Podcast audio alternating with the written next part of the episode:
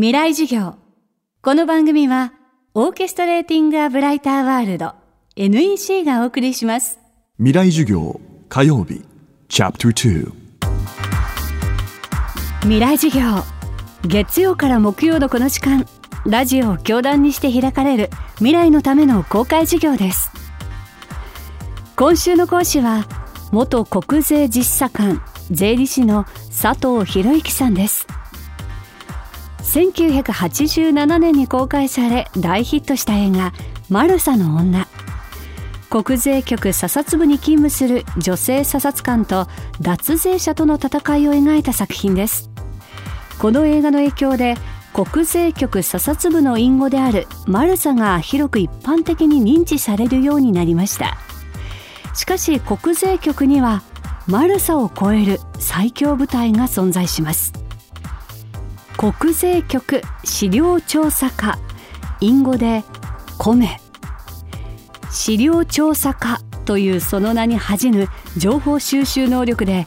膨大なデータベースを保持しています。ではどのように調査対象者を選んでいるのでしょうか。未来授業2時間目。テーマは米の調査能力。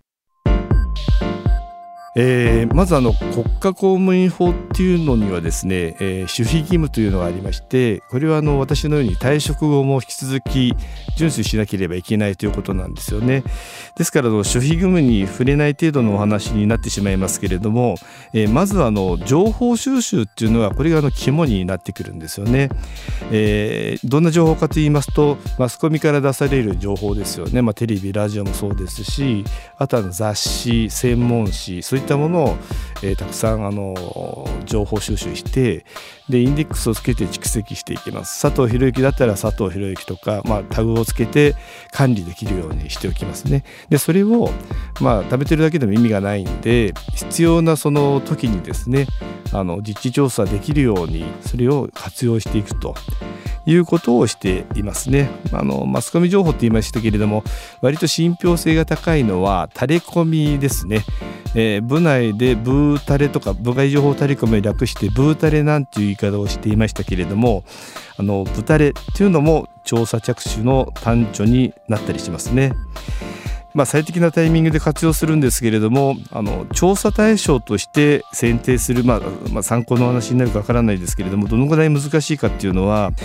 仮にその東京国税局の場合には管轄の地域というのが東京神奈川千葉山梨の1都3県だったんですけれども、え会社数にすると約90万社あるんですよね。この中からどれを選ぶっていうのは非常に難しい話であって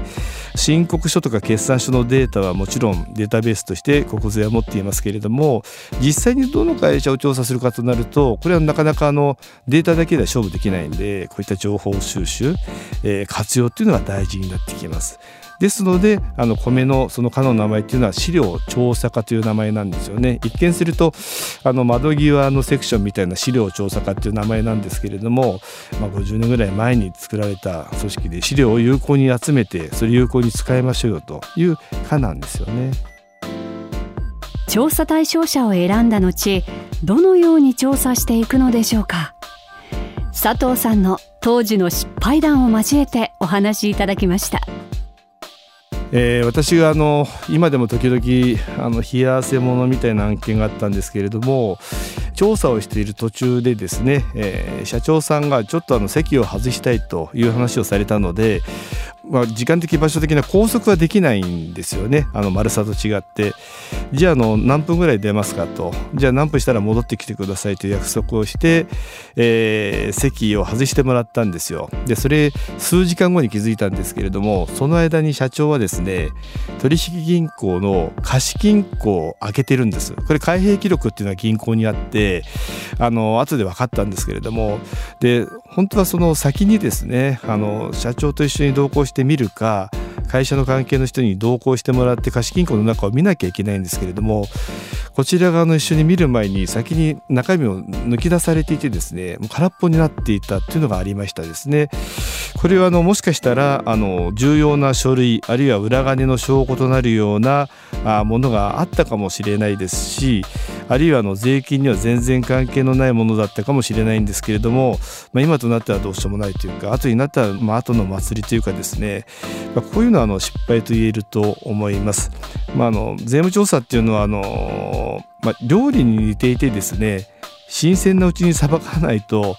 いけないというようなところもあるんですよね。例えばその調査関係者が走って逃げちゃうなんていうこともあります。玄関から裸足で走って逃げて病院の救急に行って心臓が痛いとか言ってそうなると国調査ですとあのそこで一度打ち切りになりますよね。やっぱ人道上の問題もありますしそこまでは拘束できないんですよ。とかあとあの証拠隠滅ですとかまあ、取引先、まあ、不正加担者っていう言い方しますけれども取引先と口裏合わせなんていうのもされちゃったりするんですよね。でその後まあ結果的に追徴できることもありますけれども一度その隠蔽とか仮装されてしまうと事実をあぶり出してですね課税処分するまでに膨大な時間がかかってしまうんです。ですからその証拠隠滅だとかされないようにあの米の案件というのはまず無予告連絡なしで抜き打ち調査の形をとっていきます。未来事業。今週の講師は元国税実査官税理士の佐藤博之さん。今日は米の調査能力をテーマにお送りしました。佐藤さんの著書